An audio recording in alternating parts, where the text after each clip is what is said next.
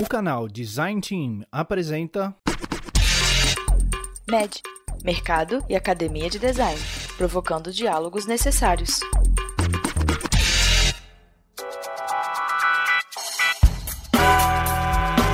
Vamos lá! Estamos de volta para mais um MED, a segunda temporada do nosso Mercado Academia e Design. Não era isso, Toys, que era o nome dele? Eu já nem lembro mais, tem quase um ano.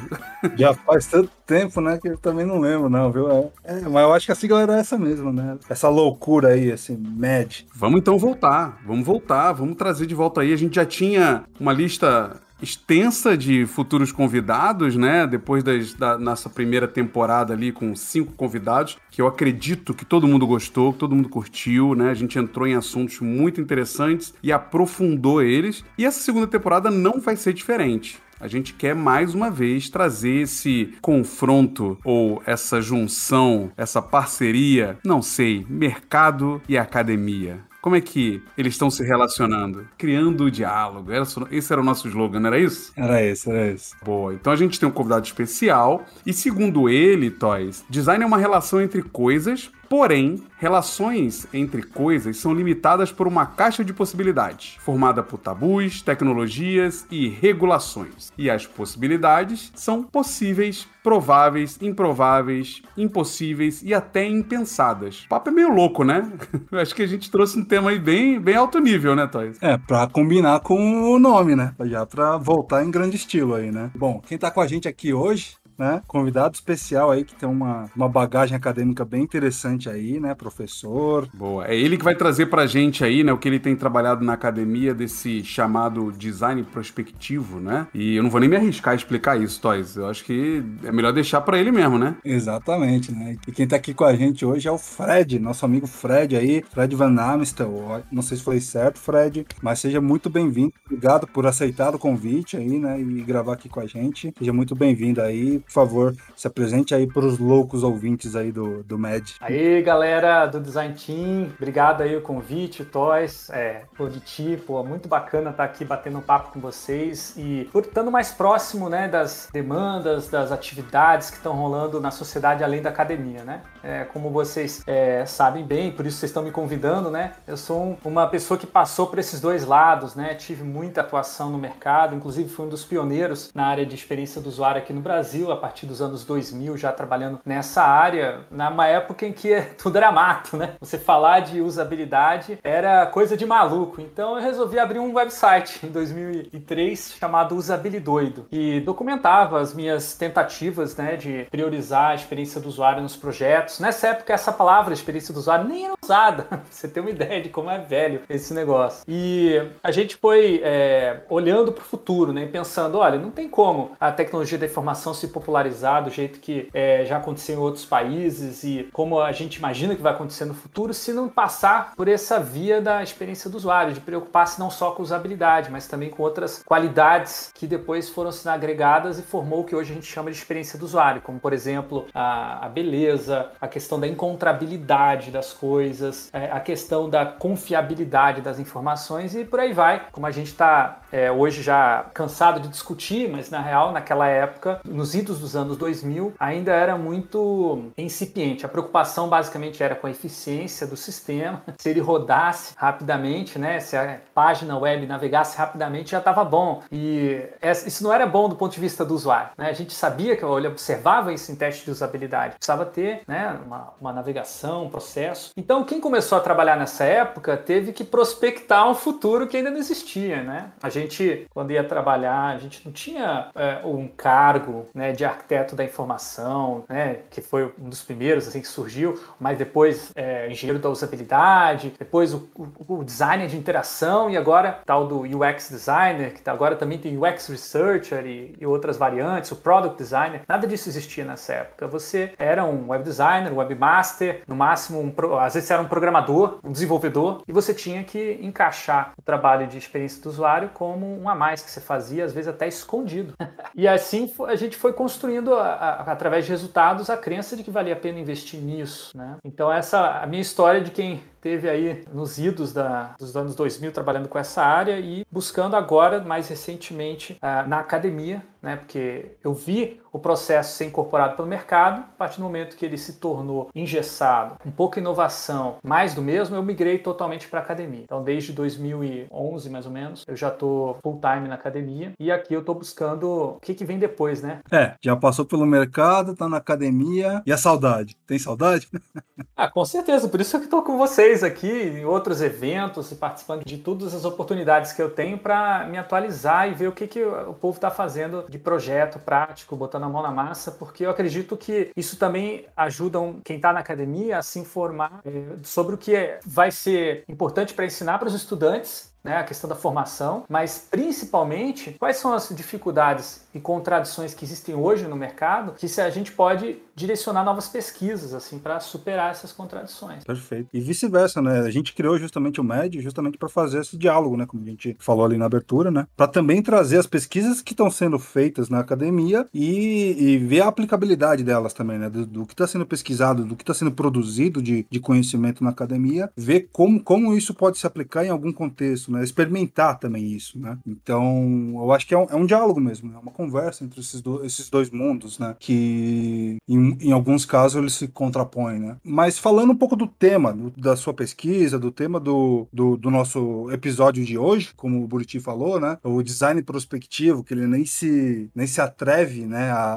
a como ele, ele diz, nem se atreve a, a tentar definir o que, que é, mas qual qual que seria a definição né, desse design prospectivo? Bom, o design prospectivo seria justamente o foco atual das minhas pesquisas, né? ou seja, eu, algo que não está hoje estabelecido no mercado, porque se estivesse eu não estaria pesquisando.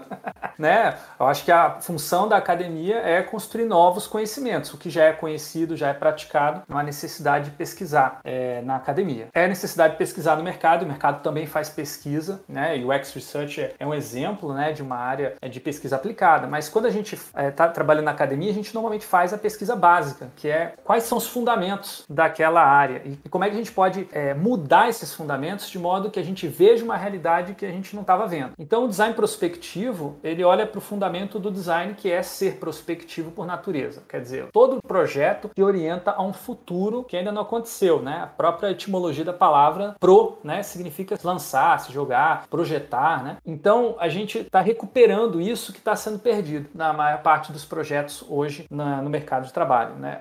O projeto acaba sendo é, uma reprodução de padrões, né? tanto é que a gente vê uma, uma proliferação muito grande dos tais dos design systems, né, dos é, padrões de interação, os patterns, é, dos sistemas de design ops, que são processos importantíssimos para aumentar a escala, mas que perdem a visão de futuro, de como que as coisas vão ser no futuro. Né? Como é que você vai projetar hoje pensando que esse futuro vai chegar amanhã e quando você chegar você está pronto, né? Está mais preparado para aquele futuro. Ou então, que é mais interessante, é aquele futuro que não vai ser atingido se você não fizer um projeto. Porque hoje nós temos várias tendências na nossa sociedade para acontecerem crises caos, catástrofes climáticas e por aí vai, é para onde a gente está indo. Se a gente fizer novos projetos visando outros futuros, futuros alternativos, é capaz que a gente consiga dar essa guinada, sabe? E vivenciar um outro futuro com menos catástrofe, com menos crises ou com outras crises mais construtivas, crises que não vão ameaçar, por exemplo, a existência da espécie humana nesse planeta. Boa. Você fala, cara, que o design prospectivo ele trata de relações, né? É, a gente está falando aqui de futuro e tudo mais, de projetar, de pensar algo, mas também, de certa forma, é, é, tornar ele realidade, né? Ou capacitar-nos para poder lidar com ele no futuro. Mas o que, que são essas novas relações, né? No, no seu material você fala um pouco da relação com a natureza, com os animais também, né? Como é que isso funciona? Bom, na experiência do usuário, ah, no mercado de trabalho atualmente, nós estamos acostumados a lidar com conceito de experiência que é uma coisa abstrata. Você não toca uma experiência, não põe a mão, mas você projeta, né? É, essa experiência né, é, um, é um momento atual que a gente está vivendo, que o design está orientado a experiências. Mas eu acredito que a tendência nova é do design estar orientado a relações. E as relações também têm essa característica mais abstrata, você não pega uma relação. Mas uma diferença importante da experiência é a sua duração. Enquanto que uma experiência ela pode durar, é, de repente, algumas horas, talvez alguns dias, né? A, a relação ela pode durar meses, se não anos. né? Então a, a perspectiva de projeto, o escopo de projeto é mais amplo. E quando a gente fala de relações, nós não estamos só incluindo pessoas né? Porque quando ninguém projeta experiências para animais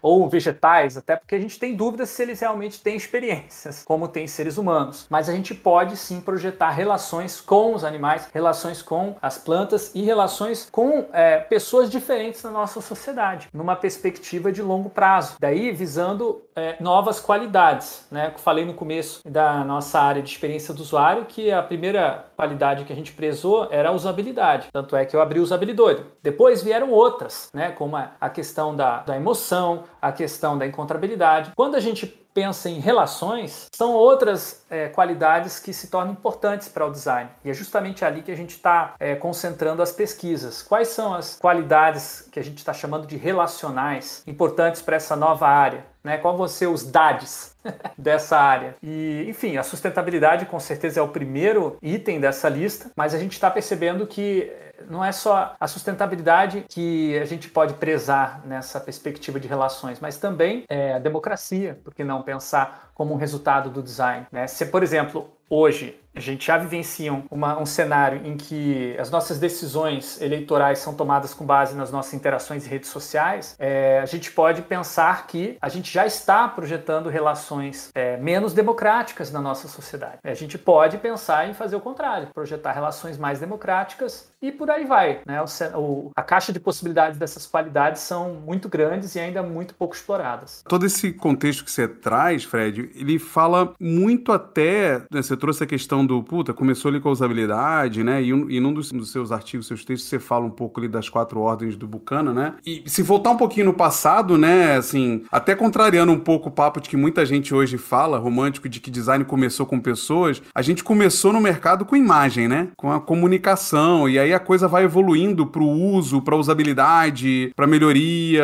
e o Buchanan, ele propõe outras coisas, né? Como é que você vê isso se encaixando nessa visão nova do, do prospectivo que você traz, né? Porque do jeito que você me fala, muda completamente o modelo de enxergar como eu tô projetando, inclusive o artefato final do que eu tô projetando, né? Perfeito, exatamente. É uma, é uma ruptura de paradigma. Não é só um upgrade profissional que você faz um, um curso rápido e tá de boa sabendo fazer design prospectivo. Por isso que é pesquisa básica, né? A gente está ali tentando refundar essa área de design com base numa perspectiva de futuro que não só considera os seres humanos. Porque hoje, um dos, essas crises e catástrofes que eu estava mencionando são, em partes, resultado de projetos centrados nos seres humanos, que tem outra maneira de se referir também de maneira mais crítica, que é o chamado antropocentrismo. Então, esse antropocentrismo significa o quê? Eu vou mudar as minhas relações com os entes da natureza, eu vou mudar minhas relações com outras pessoas para que é, seja priorizado somente as necessidades de um grupo de seres humanos. E olha só, é um grupo, não estou falando de todos os seres humanos, porque todo projeto centrado no usuário tem ali uma determinada definição de segmento ou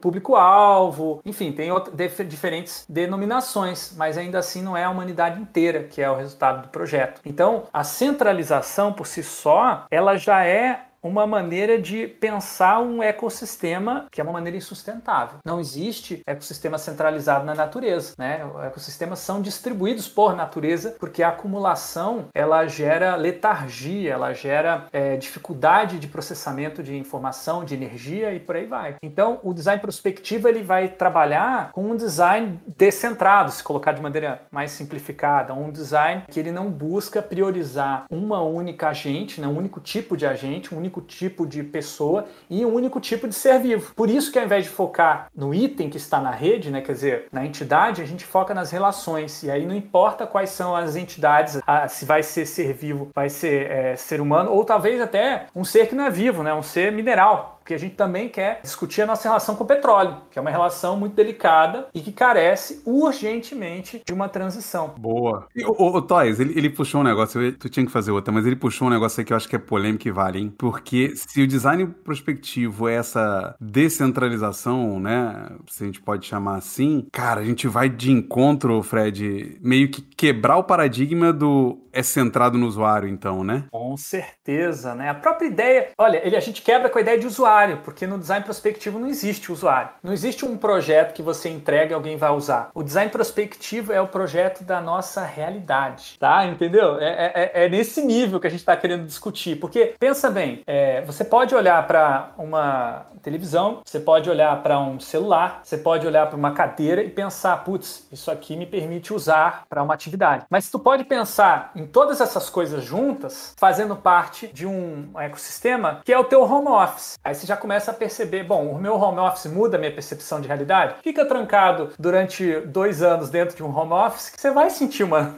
alteração forte da sua realidade, inclusive no sentido dessa realidade parecer é, ameaçadora, parecer é, amedrontadora, parecer impossível e até mesmo parecer inviável, no sentido de que muitas pessoas, por causa da, do enclausuramento em home office, cometeram suicídio. Então, é, esse tipo de crise, é, que não acontece individualmente só, porque o suicídio não é um fenômeno individual, ele é um fenômeno de massa, no caso relacionado à, à pandemia e outros fatores aí, que tem também a ver com o futuro, porque o suicídio tem muito a ver com uma é, descrença de que o futuro pode ser melhor. Né? Então, veja, o projeto prospectivo ele é, vai fazer uma promover uma transição na sociedade de modo que a realidade dessa sociedade se transforme e não é que a, a, a sociedade vai usar a realidade de jeito diferente porque o que é a sociedade senão a realidade dela mesma é muito diferente pensar assim mas é, imagine que você não vai projetar cada item individual desse nem mesmo fazer uma integração entre o celular, a televisão e a cadeira para ajustar automaticamente. Isso ainda é pouco. A perspectiva prospectiva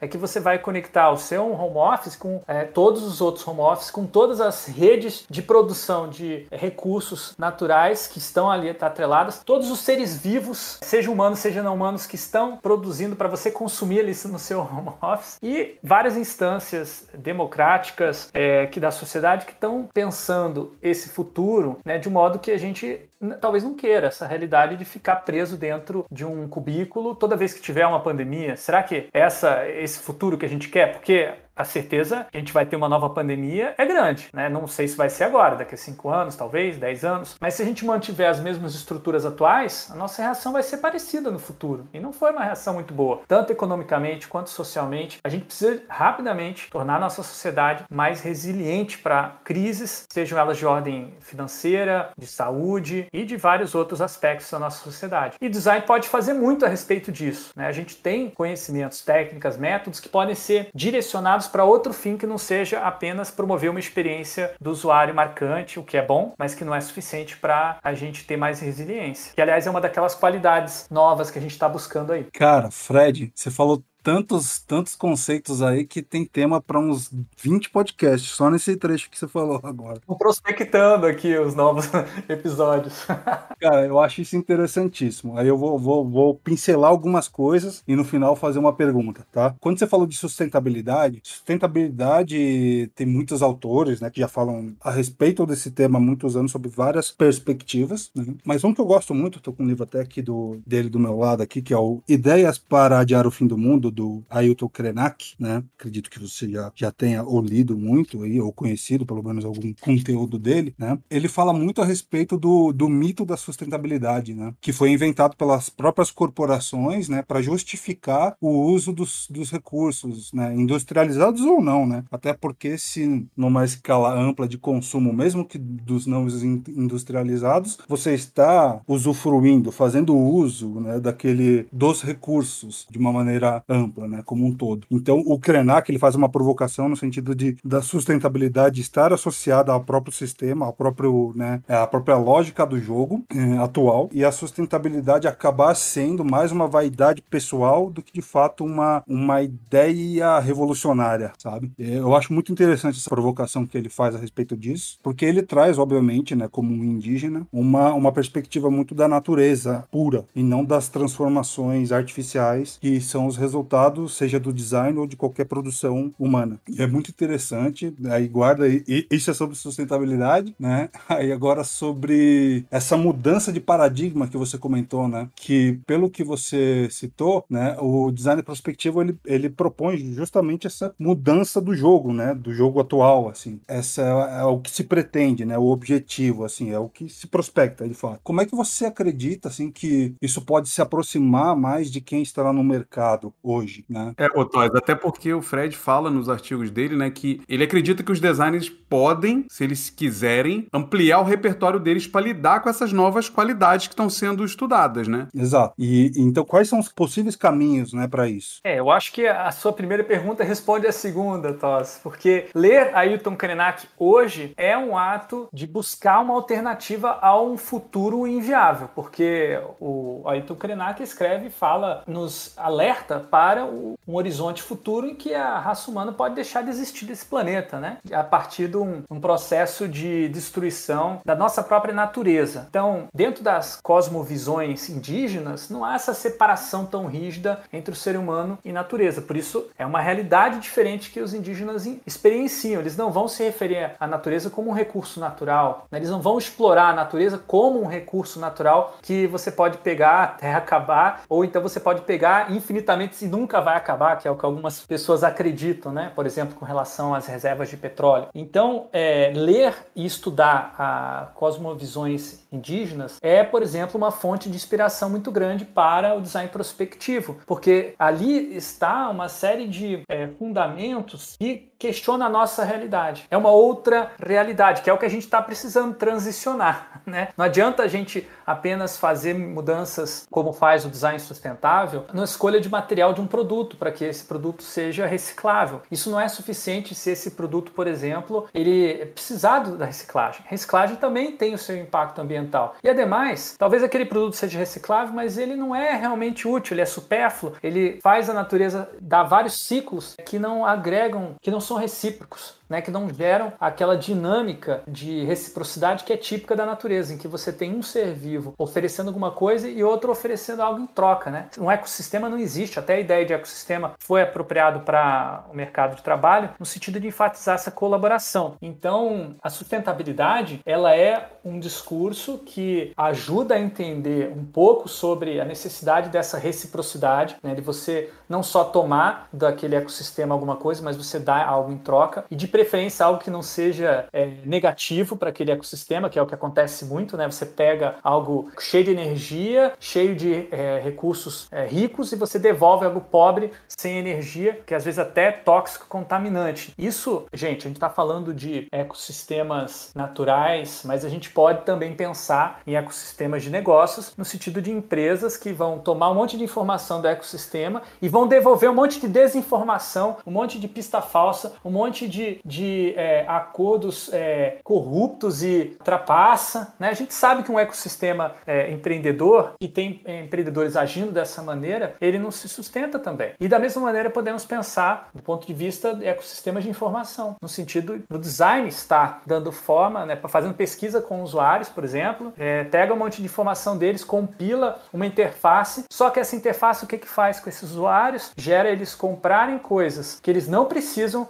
com o dinheiro que essas pessoas não têm, para depois serem descartados e jogados no lixo, como mais uma é, dessas coisas que a nossa sociedade retorna para a natureza, né, que não se responsabiliza pelos seus resultados. Então, a, a mudança de paradigma começa com as leituras, reflexões, os debates, mas ele precisa passar também pela fase da gente prototipar essa realidade, né, a gente pensar, ok, queremos outras relações com a natureza, como é que elas podem ser diferentes, né, como é que a gente pode materializar essas novas relações e além do discurso, porque por mais que o Ayrton Krenak tenha um discurso muito bacana, ele não tem as respostas de como que a gente pode fazer essa transição para uma outra realidade. Né? Isso é uma tarefa que eu acredito que designers podem contribuir muito. Boa. Eu acho que aqui você faz a conexão, porque eu já ia, eu tô admito que eu já estava com a, com a pergunta na, no gatilho aqui, porque a nossa conversa até agora estava muito no âmbito de um design quase social, né? Assim, um design olhando para o ecossistema, como você bem, bem diz, da, da vida, né? E aí, como a nossa proposta aqui do, do podcast é trazer muito essa coisa do, tá, beleza, mas como é que isso que a academia está explorando e que tem um valor e que pode mudar o futuro, como a gente está falando até agora, se encaixa no mercado, no dia a dia, né? Como é que isso extrapola as relações que a gente tem dentro de um mercado capitalista, comercial, né? Será que isso não é uma frente que tem que andar em paralelo, né? É, isso é uma grande questão porque ah, muitas desses, dessas contradições e crises que a gente vivencia hoje estão ligadas com o próprio capitalismo capitalismo e o modo como o capitalismo organiza a sociedade. Porém, a gente não vive numa sociedade exclusivamente democrática e nem tudo na nossa sociedade é um mercado. Por exemplo, é, a nossa vida humana não, não é um mercado. Né? Quando surge o mercado de vidas humanas, quando as pessoas começam a ser vendidas, seja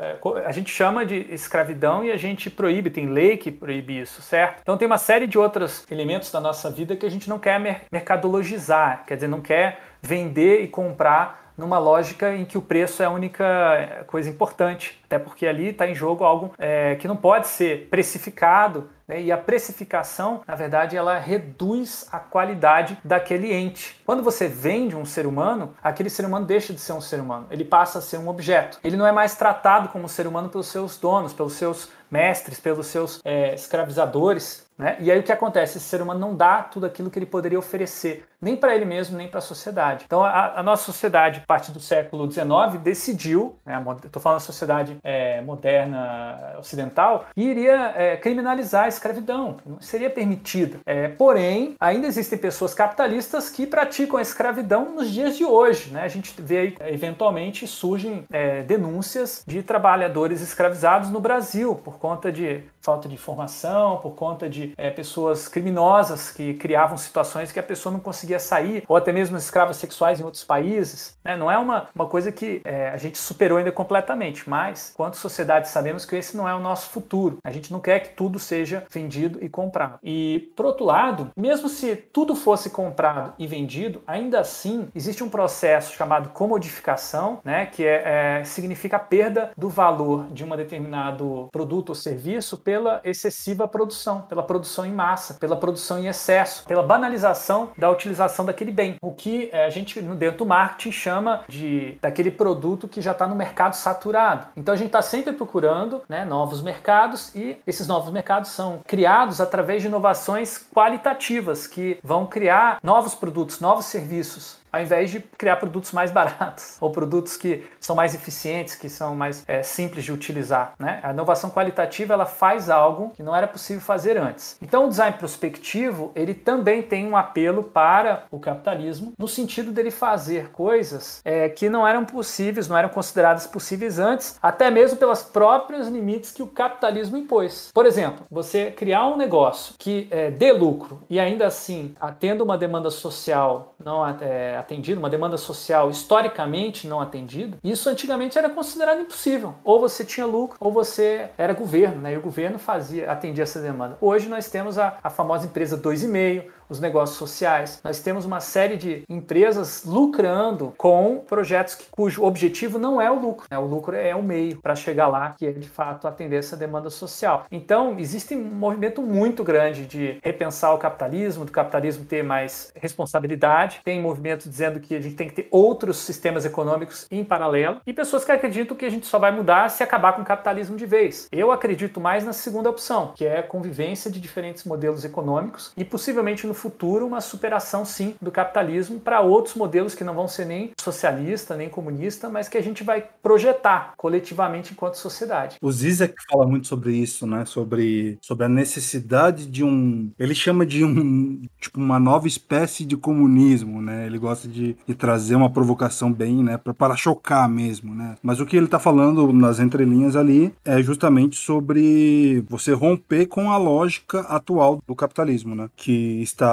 imperando hoje. Seria essa a conexão econômica do design prospectivo com, com esse processo de transformação? Sim, eu acho que é, romper com o capitalismo não é difícil. O difícil é o que você coloca no lugar, né? Porque existem vários uh, movimentos hoje na nossa sociedade que rompem com o capitalismo, questionam. Tem muitas pessoas, por exemplo, que vão viver é, numa sociedade rural, numa área rural totalmente autossuficiente, né? Produzindo a própria comida, reciclando tudo que coloca de dejeto na natureza e por aí vai. Só que isso não, não muda o capitalismo atual das outras pessoas, né? O design prospectivo ele está é, comprometido com, com, a realidade, né? a realidade da sociedade é uma coisa grande que envolve muitos atores, envolve muitas possibilidades e aí é, envolve dentre outras é, modificações em sistemas econômicos que podem ser pequenas, como por exemplo, a gente experimentou algo sem precedentes no Brasil durante a pandemia e em vários outros países foi até mais intenso, que é esse conceito de uma, é, uma renda é, básica que é distribuída para a população de modo geral para evitar chegar a níveis de miséria absoluta em que a pessoa não consegue produzir mais nada e, na verdade, acaba é, eventualmente produzindo criminalidade e outros resultados indesejáveis para a sociedade como um todo. A gente poderia prospectar, por exemplo, um sistema de renda básica universal, renda básica cidadã, como diz o Eduardo Suplicy, né, para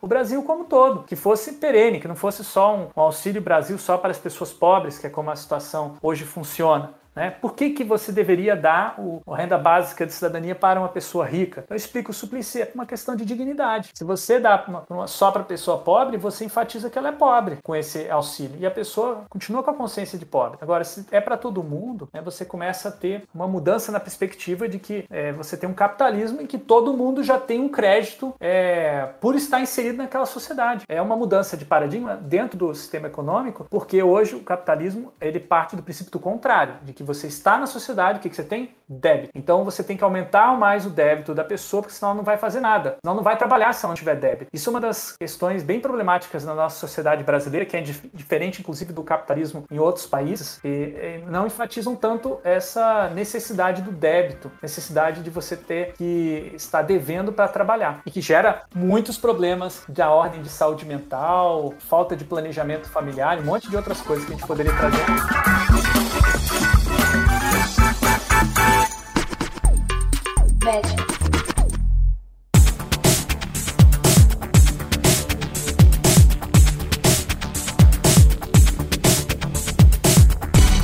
Tudo que você está me falando me leva muito para aquela discussão nossa inicial de relacionamentos, né? As relações. Porque no final eu ia até perguntar, né? Puta, aí a gente tá falando então de um, de um design prospectivo mais político e tal. Mas na real, quando a gente fala de relações, né? A gente tá falando de política e, e, e de tudo isso. E aí você cita também a questão da transdisciplinaridade, né? E, e eu fico vendo você falar, eu, eu é, é praticamente impossível que isso não seja transdisciplinar, né? Porque para prospectar esse tipo de coisa que você está falando para ressignificar um sistema, um ecossistema financeiro, social, o designer sozinho não faz, né? Pronto, não existe o star design prospectivo, né? Aquele designer famoso que fez a prospecção para o mundo inteiro e disse, ó, tá aqui entregue numa caixinha bonitinha, né? E ganhou um leão de canes, né? Pra... É, ganhou o leão de canes. Eu acho que eh, design prospectivo não vai nesse caminho. Eu acho que a área de experiência do usuário já, já deixou para trás, já, já nasceu, na verdade, sem essa perspectiva do designer como autor. Né? Na área de experiência do usuário já nasceu com a ideia de que o usuário também, de uma certa maneira, participa do projeto, seja através da, de uma entrevista, seja através de um questionário que ele responde, ou mesmo da participação direta em oficinas participativas. Né? O design participativo é uma área que influenciou bastante a construção do design prospectivo e a prática de projeto prospectivo ela é participativa necessariamente. A novidade é que a participação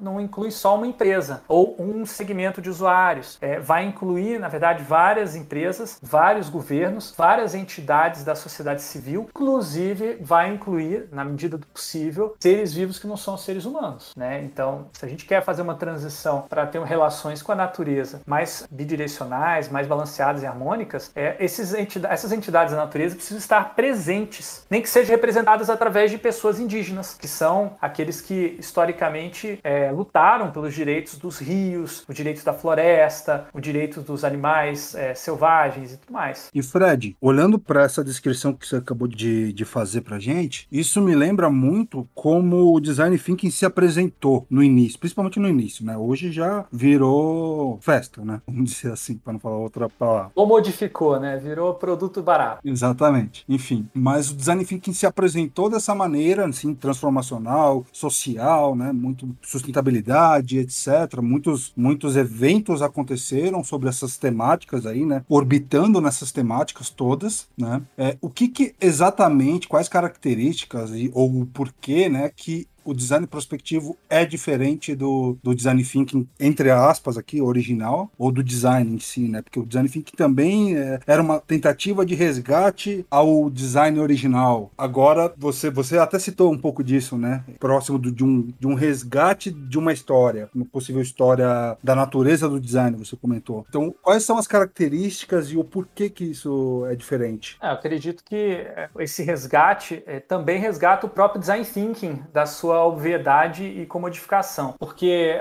o design thinking está dentro do design prospectivo, né? Ele é uma, um fundamento, assim como o design participativo, mas a percepção desse design thinking, como aconteceu ao longo dos anos no mercado, né, foi de que era ou uma habilidade extraordinária de designers que sabiam pensar de um jeito diferente, que você podia aprender fazendo cursos rápidos, ou é, indo na ideia de que o design thinking era você seguir uma série de métodos específicos que tinham sido recomendados por uma outra empresa que sempre davam certo. É, o design prospectivo recupera a ideia de que você precisa pensar, sempre está constantemente pensando. Isso é a base do design thinking. Né? Não é você simplesmente aplicar um método que já foi pensado por outrem ou você pensar como um designer famoso. Não, você tem que você pensar o que faz sentido ali, né? Não é só aplicar o Double Diamond? Pois é. Não, então vamos falar de Double Diamond, porque é, eu acho que é um exemplo interessantíssimo, né? A, a, própria escolha do Double Diamond, dessa palavra duplo diamante, já reflete um, uma época em que essa área já estava sendo comodificada, sendo transformada num produto simples de assimilação. Não faz sentido você pensar que todo design thinking pode ser reduzido a você fazer um ciclo de é, convergência, dois ciclos de convergência e dois de divergência. Isso não é suficiente, até porque você não consegue organizar essa produção do espaço projetual, que é o que trata, né? Se for pensar bem, o que, que é o Double Diamond? É uma disciplina que se impõe sobre quanto, é, quantas possibilidades você vai considerar no, no seu espaço projetual, que em linguagem popular é a tal da caixa, né? Quanto você vai abrir a caixa e quanto você vai fechar a caixa. Agora, o que acontece é que toda vez que você está lidando com a caixa como se ela fosse somente informação, que é o que faz o Double Diamond, você tem um custo ambiental. Né? Toda vez que você extrai uma informação e acumula num determinado local, você vai ter consequências, que é a desconexão com a origem dessa informação. As pessoas que falaram essa informação, que fizeram os atos que geraram essa informação, elas ficam desconectadas. Então, aquele é, ser vivo da natureza, aquele peixe que está morrendo por causa de um microplástico que ele engoliu em excesso, ele vira um post-it na tua parede. E aí você é, manipula e bota o post-it como prioridade ou bota é, fora da prioridade porque a, na, hora de, convergir ficou menos importante. E, e aí a gente está decidindo sobre a vida de milhões de peixes, que vão decidir sobre a vida de milhões de é, animais que vão se alimentar dos peixes, que vão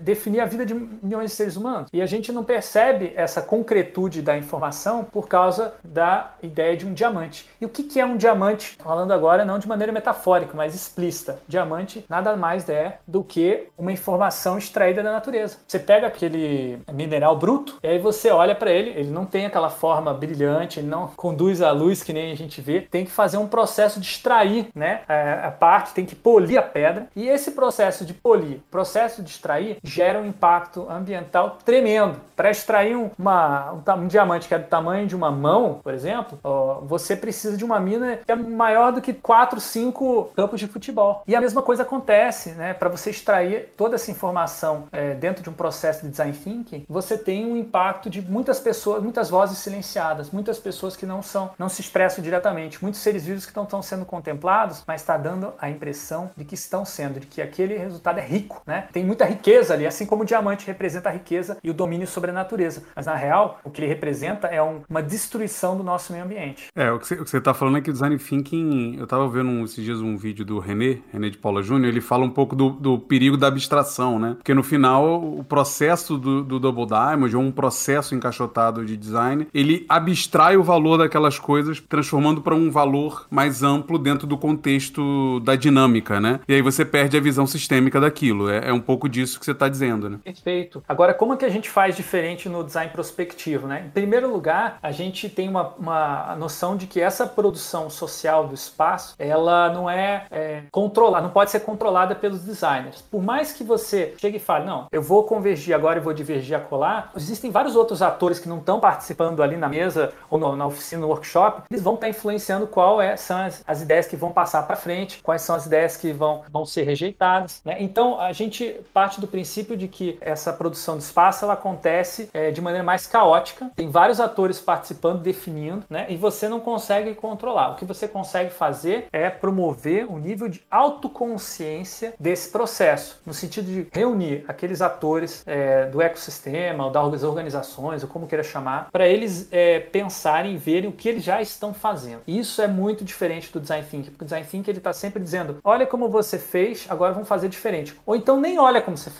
Vamos desenvolver empatia para uma pessoa que hoje você não está atendendo, vamos criar algo novo. Mas o, o design prospectivo ele parte da crítica do presente, do passado, para aí sim prospectar o futuro. E ele parte da percepção de que não é só designers que fazem design. Né? A ideia de design thinking é levada radical no sentido de que todo ser humano é um design thinker, todo ser humano pensa projetos, todo ser humano considera possibilidades e, e escolhe essa daqui é melhor, essa aqui é pior. E pior, a gente faz isso coletivamente, porque a gente tem uh, uma empresa, a gente tem um governo, a gente tem instituições as mais diversas, né? E até mesmo os animais fazem isso de uma certa maneira quando eles têm uma certa coletividade, né? Por exemplo, a maneira como as formigas encontram comida e passam para frente essa informação. Tudo isso são é, processos de projeto. Claro, no caso dos animais não tem essa possibilidade da consciência, mas nos seres humanos tem. E aí surge a noção da responsabilidade. Se eu sei que nós estamos rejeitando todas as é, possibilidades que vão no futuro permitir que a gente tenha uma sociedade mais justa, eu estou sendo um opressor, eu estou agindo como opressor. E eu não quero isso, eu não quero oprimir as outras pessoas. Então eu me torno consciente, começo a escolher as possibilidades que vão libertar ao invés de oprimir. Boa. Cari, não, e acho que pra gente fechar o papo, assim, você trouxe um ponto no final que encaixa exatamente o que a gente queria falar. Porque a gente falou até agora aqui do prospectivo como uma ampliação, né? Uma escala de atuação maior, criando hipóteses, prevendo o tal dos futuros desejados ou futuros diferentes, né? Você vê que o design prospectivo traz alguma dimensão de, de como prever um controle sobre esse futuro? Não, eu acho que a, a ideia de o paradigma de controle, que não é do design thinking, né? Isso é, na verdade, tem a ver com a gestão, a administração científica, né? Que surgiu aí a partir do século XX, que tem a ver com uma, uma exploração mais intensificada do trabalhador e o senso de responsabilidade do gestor sobre o, os seus é, subordinados, né? Que vai influenciar o design thinking a também de uma certa maneira, é... na verdade o design thinking ele vai questionar isso. Pelo menos nas suas origens, quando surge o discurso mercadológico do design thinking, ele é, ele é a favor de você ter tolerância à incerteza, que é perder uma, uma parte do controle e ok, é, perder o controle é até bom você deixar coisas em aberto para que aconteçam coisas inesperadas. Mas no caso do design prospectivo, não é deixar aberto, é você prospectar uma transição para uma, um futuro desejável, alternativo, mas também considerando que esse futuro pode estar sendo atacado por tabus, preconceitos e outros uh, significados que as pessoas dão para possibilidades que às vezes impedem elas de se tornarem possíveis. Então tem ali um processo político, como a gente já mencionou, mas tem também um processo pedagógico, né, de você entender a sua realidade, aprender sobre a sua realidade, de maneira que você consegue operar nela é, de maneira mais eficiente, eficaz e mais sustentável. E aí vem aquelas qualidades que eu estava mencionando, justa, democrática e por aí vai. Fred, para a gente ir caminhando pro, pro final aqui, quais são as dicas assim que você deixaria aí para os designers que estão ouvindo, que curtiu o tema, que quer se aprofundar um pouco mais, que quer continuar a entender o que é o design prospectivo, além, obviamente, de ler os seus artigos que a gente vai deixar aqui na descrição, né? Que você escreveu no Usabilidoido lá e que você enviou pra gente com, com muito cuidado aí. Bom, a gente está tentando abrir um mestrado em design prospectivo aqui na Universidade Tecnológica Federal do Paraná e com ele várias iniciativas que vão além da educação, né? Porque a pesquisa ela se estende, por exemplo, para grupos de pesquisa, projetos de pesquisa em parceria com várias instituições e é difícil entender é, como essas várias dimensões, como o Buriti comentou, né? Transdisciplinares, né? Não se atém a uma única disciplina. Não adianta você só estudar design, né? Uma, acho que uma dica para você entrar em prospectivo é ter é, esse interesse por estudar outras disciplinas, né? Uma pessoa que é curiosa e trafega entre disciplinas, de fato é uma pessoa que está mais próxima da prática do design prospectivo. Mas eu acho que também existe é, alguns projetos hoje na nossa sociedade que são não tem esse viés prospectivo, mas tem um potencial de é, experimentar e prototipar novas relações, num sentido mais micro, né, como se fosse um piloto, né, um plano que você ainda está começando a vislumbrar, mas que é uma opção. Às vezes você tem a opção de trabalhar numa empresa, por exemplo, oferece serviços bancários, que a gente já tem trocentos no nosso país, né, e você tem a opção de trabalhar numa empresa que está querendo oferecer é, energia é, eólica ou solar barato, acessível à população carente. Então, se você puder escolher, você vai estar mais perto é, do design prospectivo se você escolher a opção da empresa que trabalha com uma demanda não atendida, porque ali está uma necessidade da nossa sociedade. Nós não precisamos mais um serviço financeiro. A gente tem hoje um mercado saturado na área financeira, o que a gente, de serviços que permitam que as pessoas façam coisa acontecer sem dinheiro. É isso que está faltando hoje. Tá pobre, não tem dinheiro, beleza, mas ainda assim você consegue, por exemplo, criar uma, uma horta, é, uma dinâmica, até mesmo econômica, através de moeda solidária, que, enfim, que você pode imprimir o teu próprio dinheiro. Isso tudo é possível e acontece no Brasil, mas muitas vezes longe da realidade do design. Né? A gente vive dentro dessa bolha, dessa, dessa torre de marfim, né? enquanto a gente não percebe que o design ele já foi e ele pode ser muito mais amplo do que ele é hoje, como na prática profissional de design para a experiência do usuário. Valeu demais, Fred. Cara, obrigado, cara. Quero te agradecer aí, né, por você ter aceitado o convite, por ter dado essa aula pra gente aqui sobre design prospectivo, por ter explicado os conceitos, né? Sei que ainda existe muito a prospectar, mas já quero deixar aqui o seu agradecimento aqui a você e dizer que vai ter mais. Em breve a gente volta a falar sobre esse tema e outros. E é isso aí. Valeu demais, cara. Buriti? É, não, era isso, cara. Acho que deixamos aí muitas pulgas atrás das orelhas, muitas discussões pro futuro, pelo que eu entendi do tema. Acho que o cerne é esse, né, Fred? Deixar essas pulgas, né? Mas, né, essa, essas pulgas são coletivas, né? Não é a pulga individual que a gente vai resolver sozinho. Se a gente não lidar com, com isso como uma questão coletiva, nunca vai existir um design prospectivo, né? Tem que ser uma vontade da nossa sociedade. É, a gente tem uma responsabilidade sim enquanto profissão, mas mais do que a gente, precisamos que envolver outras pessoas que hoje, por enquanto, não estão envolvidas. Deixa um recado aí para a saideira ao final aí, um jabá, alguma outra coisa que você queira. Você falou do curso, né? De mestrado que vocês estão abrindo, mas manda uma mensagem final aí para a gente encerrar aqui. Bom, é, faço sempre o convite, né? Estou sempre aberto ao debate, à discussão. É, no meu blog, usabilidoido.com.br. Quem quiser me escrever é, e-mail, às vezes demora um pouco para responder, mas eu sempre respondo. Estou nas redes sociais, LinkedIn principalmente. Ultimamente tem sido debates cada vez melhores nessa rede e eu acredito que é uma coisa que a gente vai construir em conjunto. Então convido, design prospectivo não existe ainda enquanto uma prática profissional de mercado, mas ele pode existir e aí eu convido quem está no mercado a querer construir junto essa prática, definindo aí os seus princípios, seus valores éticos, né? Acho que começa por aí para depois chegar em definir os métodos, as abordagens, as técnicas, os toolkits, né? Não comecemos colocando o carro na frente dos bois, né? Senão daqui a pouco amanhã já tem um monte de e-mail. Baixa aqui o seu toolkit de design prospectivo. Vamos com calma, gente, porque o buraco é mais embaixo e não é só mudar um método, a gente precisa mudar o que a gente quer fazer, qual é o nosso valor para a sociedade. A gente fala muito de que os nossos clientes têm que pensar no valor, mas e qual é o nosso valor enquanto design para a sociedade que a gente oferece? É ficar fazendo as coisas ficarem mais bonitinhas, as coisas venderem mais, ou é de fato a gente transicionar para uma sociedade mais justa, igualitária, democrática, sustentável e com todas aquelas qualidades relacionais que eu mencionei anteriormente? Show de bola. Eu acho que já podemos encerrar, né, Buriti? Podemos sim, cara. Acho que a gente sai daqui com muitos aprendizados e também muitos questionamentos e é pra isso, né, cara? É pra isso que a gente tá aqui. O MED tá aqui provocando diálogos necessários, né? Exatamente, era esse, esse era o bordão. Provocando diálogos necessários.